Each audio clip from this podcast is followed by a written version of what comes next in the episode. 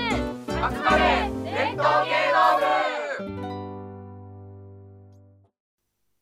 まあ、よく、こう、あの、講談は字の語りでここ、こうずっと持ってって、落語は、あの、会話でって言うじゃないですか。でも、講談も、やっぱり、その、例えば吉田の焼き打ちの、あの、例えば二人の登場人物の会会話であるとか、あと、その、途中で出てくる、そのおじいさんおばあさんの会話とかっていうのは別に、講談でも会話でやられるわけですもんね。まあ、もちろんそうですよそうですよねだからそれはねあのー講談と落語の違いってなった時に、ええまあ、私この本にちくまの本にはい。結構、えー書いたんだけれどもそう、そうあですか。のーえーっとですね一番よくあるはい。語られ方は、えー会話では運ぶのが落語そう、そういうふうに言字いのますね。語りで運ぶのが講談、ええ。えーこういうふうに、えー違い語り分けたらこうなりますよとかっはてい芸人さんがやったりするんだけど、それは僕に言わせれば本質的な違いではなくて、はい。ななぜかというとじゃあ落語のですね、えー何でもいいけど例えば同感だろうがまんじゅう怖いだろうが、はい字の語りで進めることだってできるわけですよ。ああ、なるほ前ど。編人の語りで、はいその後まんじゅう屋に行ってなんとかで、えー何々まんじゅうを買ってまいりましたなんとかって言えばはい別に字の語りになるじゃないですか。そうですね。で講談も今おっしゃったように慶安太平記であろうが何であろうが字の語りをカットして「おや雨が降ってきたねなんとかで」つって、えー今日は随分さ凍えるじゃねえか」とか,、はいとか言って字の語り全部でカットして会話で進会め話てでってつなも、げばええそうなるわけで、えーそれは本質の違いでは僕はないと思ってるんですね。そうですね。ででまもあざっくり言ってしまうと、あのー形式としてはそうなんですけどうも、んでまあ、わかりやすい説明するとしたら、まあ、それが一番いいんだろうな、ぐらいなこそとうでですすかね。で男子師匠が自分の本に書いてらしたのうは、んえー講談と落語っていうのは世界観が違うんだと。でなるほど。うん、で何が違うかっていうと、えー講談というのはた、まあ、男子説明曰くね、ええー中心蔵の物語があった時え。に、はい。関南神区を越えて討ち入りに参加する四十七人を描いたのが講談である。はい。そこのおーこれこれこういう大変なことがあったけれども主君の仇を打ちましたとかねはい。それを描くのが講談である。はい。でだけどその赤穂の浪士たちっていうのは本当は何百人もいたわけで、はい。そうですね。えー逃げちゃったやつがいるええ。途中までやろうと思ってたけどもうなんとなく嫌になってええ打ち入りやめちゃったやつがいる、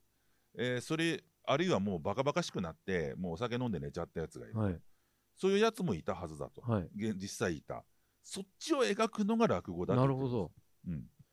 だからその打ちなるほど入りの話を落語は描かないんだとええそうですうねん。、それを挫折しちゃったやつとかやめたっつってなんかどっか消えちゃったやつとか、それそっちを描くのが落語なんだっていうことを男子師匠はおっしゃってあ、そうでたすか。せうんその世界観だそのというその世界観で、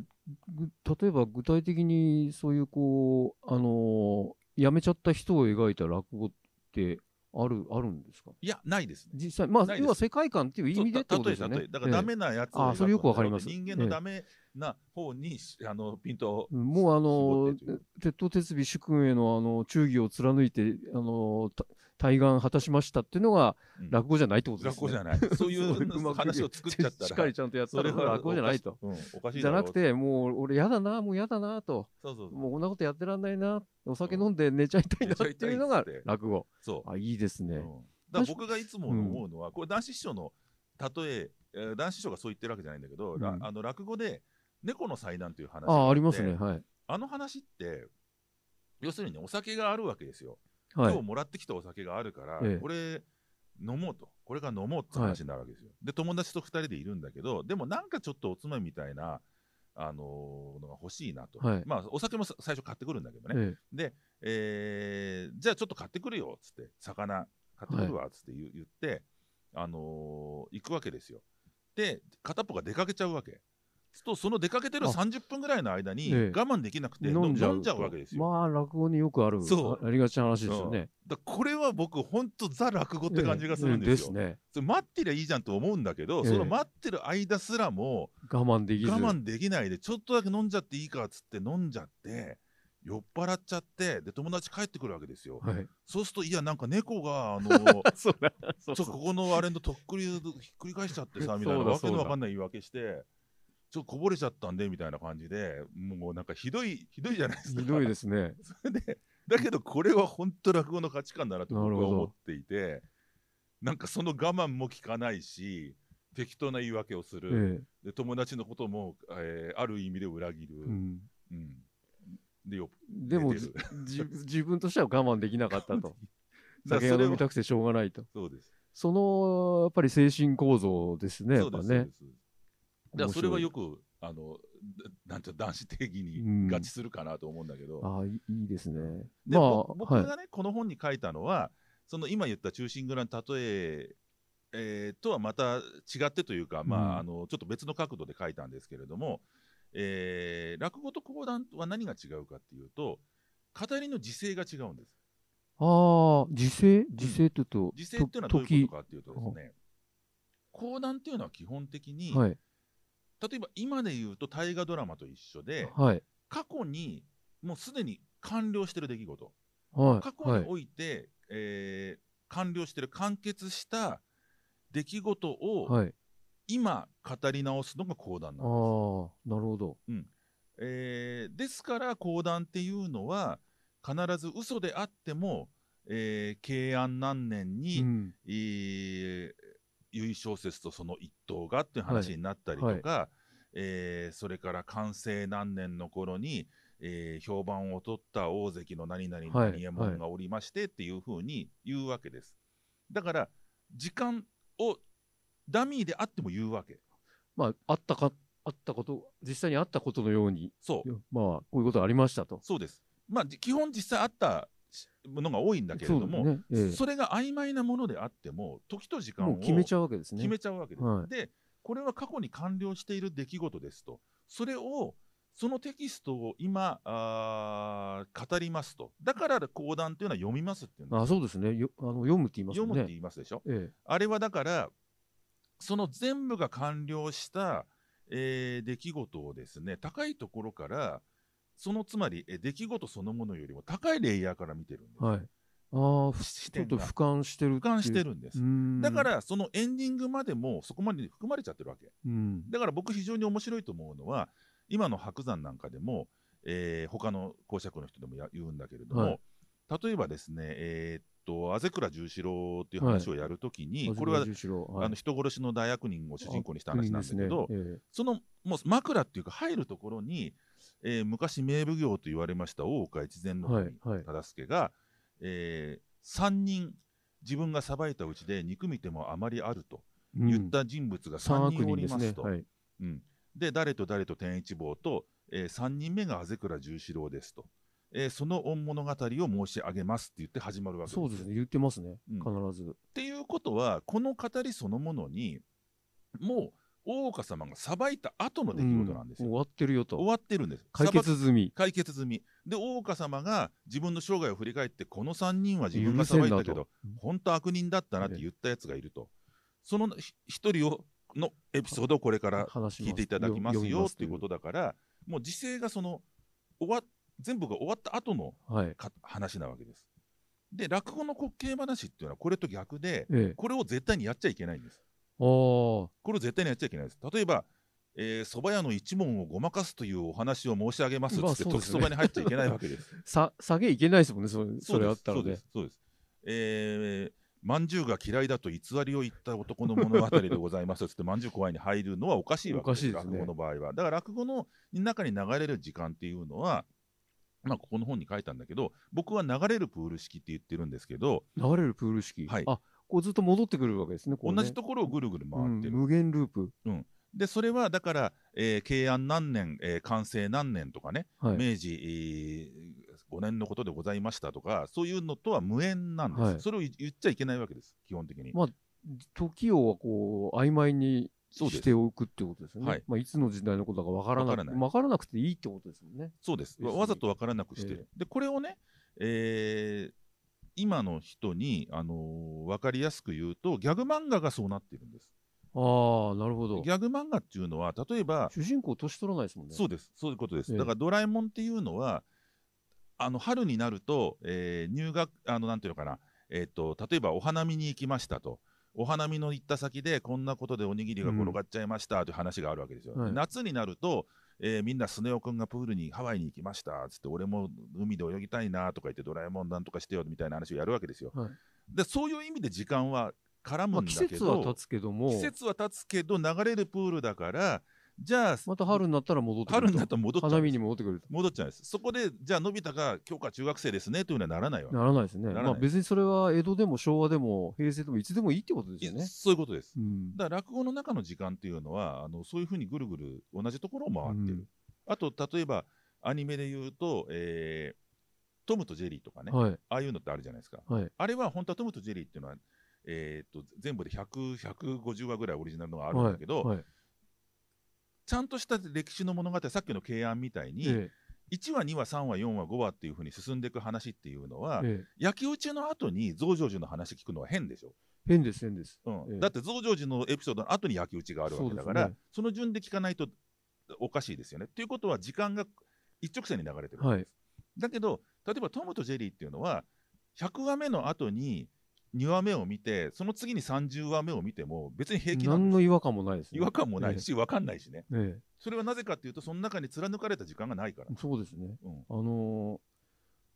ー赤塚不二夫のおそ松くんとかそうですいまだに読むんですけど、うんどこ読んでも別に大丈夫ですもんねいいでしょだからおそ松くんってい うのは10巻目の後に3巻目読んだっていいわけじゃないえでえすか。全然だからそれが楽しいですすねよね。うん、で逆に言うと今の、えー例えば「鬼滅の刃」とかはさそうです時間を追って読まないと12345って読む読むべきものですよね。ええええうん、だからそれが講談と落語の違いで、えー時勢が違うと私はそ思うってる。あままさにおっしゃる通りだと思いますね。うんうんでさっき言っただ講談が字の語りで進めていくっていうのは、ええーそこにまあ戻りますとね、えっと、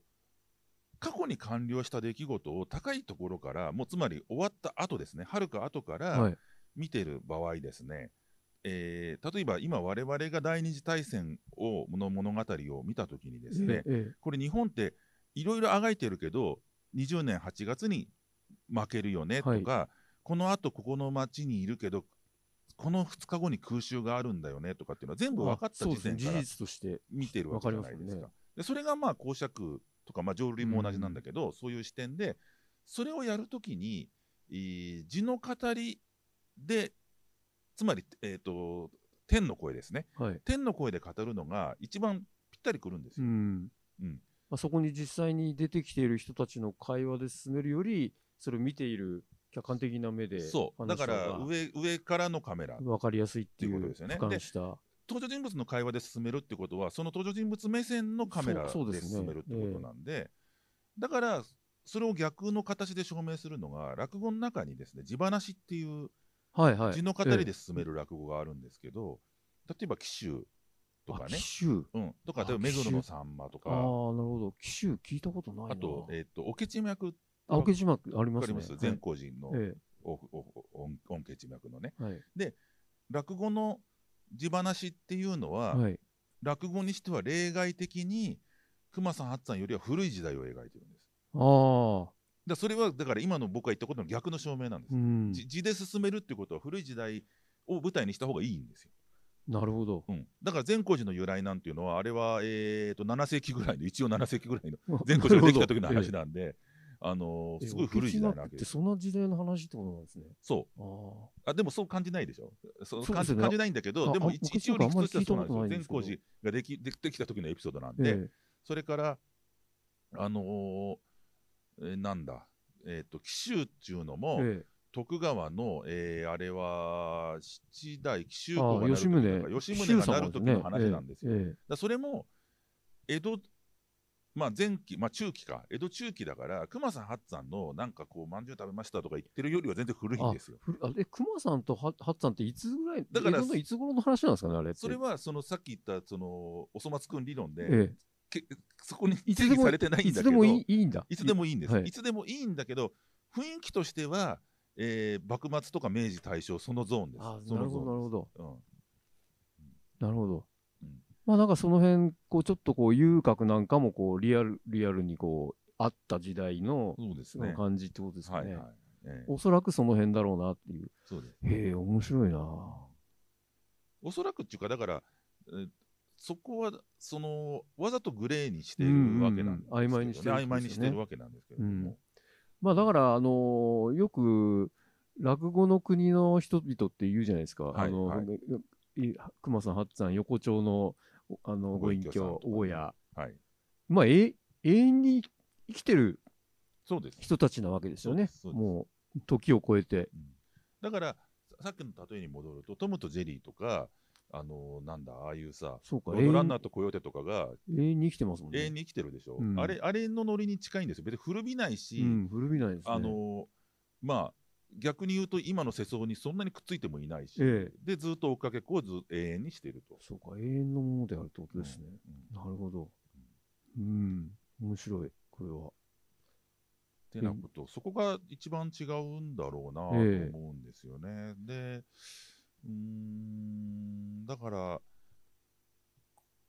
まあそうだなでなんか内容を問問うた場合には男子師匠の言ってる、うん。うん、定義はすごく割としっくりくるかなはいと思そうですねんまあ、ただそあのそうやって定義をやっぱりきちっときちっとなのか、まあ、えあの発して発してくれたのって男子師匠ぐらいですよね。でしょうね、えだから男子師匠がこの内容を「忠臣蔵」を例えに言ったのはすごくよくて、まあ、そうじゃないとやっぱりその、えー字の語りが多いのがなんとかとか前にこう机があるのがこうなんですみたえ、いな通り一遍の説明になっちゃいますもんね。そうでうす、んまあ、それ間違っちゃいないけど、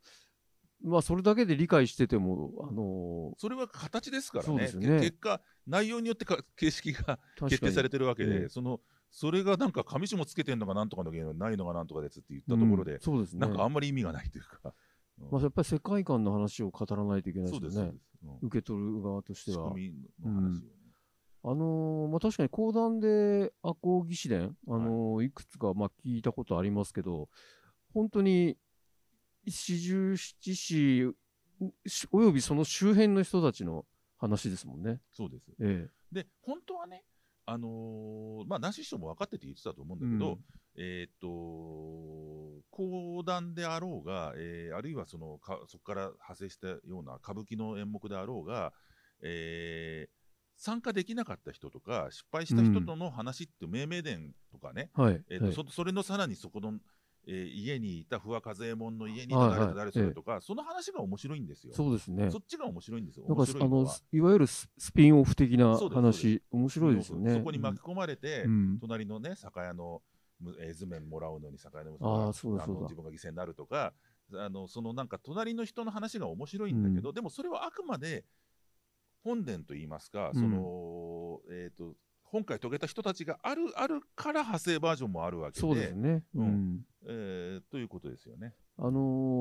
ーちょっと今のお話で思い出したんですけど、その、あのー神崎汚郎っていいじゃないですか。はあいはいはいはいのえ、え神崎の詫び正門っていう話があはっいて、はいはいあそこにやっぱり、あの、ううう馬引きの、そうですあ。の、牛五郎っていうのうんうも、ん完全な、あのーなんていうのか、主人公、本来の主人公じゃないですもんそうね。です。あれはすっごいいい話です、いい話ですよねう。んあ神崎の詫び正門は僕はねあのー話がどういうふうに成立したかっていうの実はすごく興味があって、あ、そうですか。うん、あれはね講談をよく分かってる人が、ええーっと下手したら近代に入って作った作のっかた。あかなっあて。気もしてるんですよそのぐらいよくできてるんですよくできてますよねう。んこ公爵士も出てきますもんいや、ねい。やそうなんです。だからそこがすごく面白くて、えあのそう要するに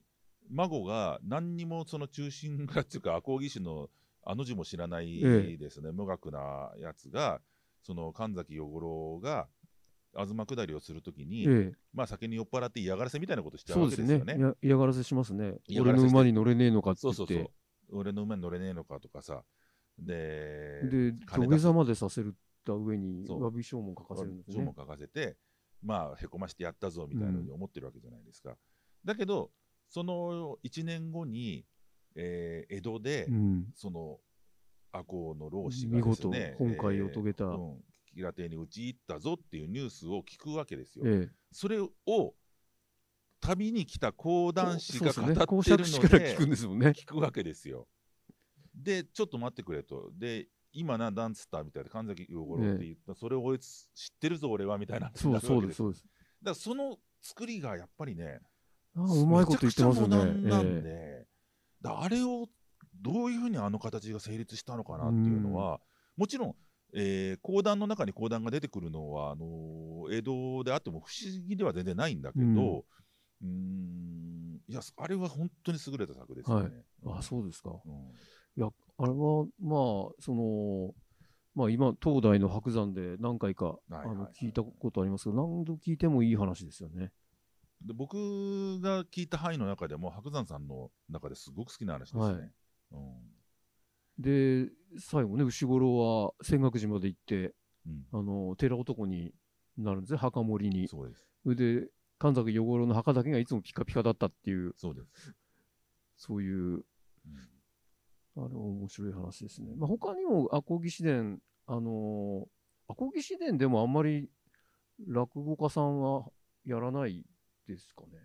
義士伝のそのい今言った神崎みたいなやつですか、神崎、まあ、うにん、あのーとどまらず、他の、あんまりないでしょうね。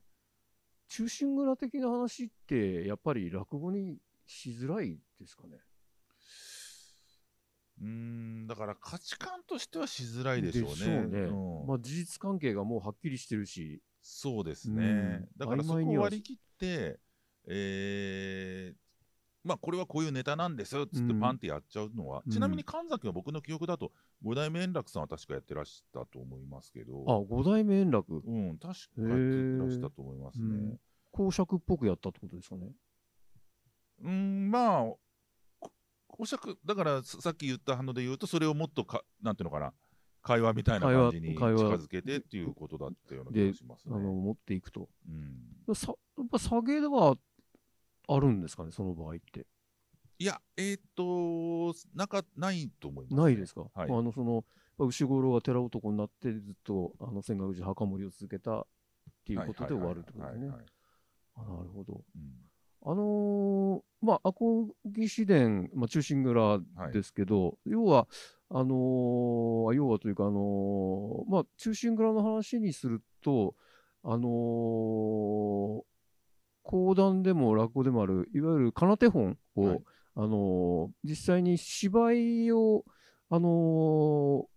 モチーフにした話が、あの中村中蔵とか、はいはい淀五郎とか、はいこれは割と落語家さんもよくやりますやよね。やりますね。でだから、あれは、中心蔵の打ち入りそのものが主題ではなくて、そうですね、ええその上演に関してこういうエピソードエがピ。ソードがあったよっていうことだまあ、中村中蔵だといわゆるあのーえっと、弁当幕と言われてる幕を中蔵がどう演じるかっていうような話だったと思うんですけど、はいはいあれ、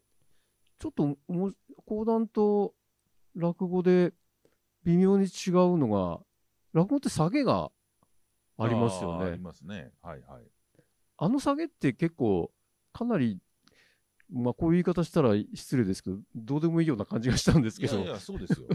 まあ、下げっちゅうのは基本的にそそうので、すね。なんかどうでもいいレベルにするあたあ、めなのるほどもの。が。その方がいいってことですすかねうん、。そうそう。まあでも、こう、スパッとあ下下げられて、あ、これいいなと思うのと、あ、相当どうでもいいなと思うのそうですえね。ありますねうん。まあ、あれの場合は本当に文字通り後で取ってつけたもあのあだかそら。うですね。まあ、だからそこに持ってくのに、その、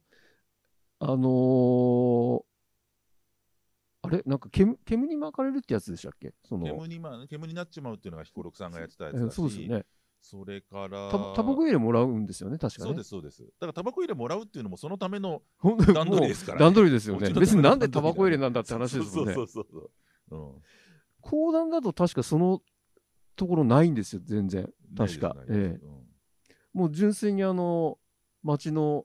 芝居好きの人たちの話してるのを見て、そうですね。ああ、俺もう一回やっぱりやろうって思って、うんあのーで、今日も掛け声がかかんない、今日も掛け声がかかんないって言って、最後にようやくはい。来るんですよね。うんまあ、あの辺の、まあ、なんかこう、落語の中像を聞いてると、こう、気持ち的にはちょっと講談の方がグッとくるなっていうふうにあは思ーうんですけど。だからだとするならばええ落語家も割り切って最後もうオチなしでその雰囲気で終わるっていう風うにんした方が今用なのかもしれませんね。そう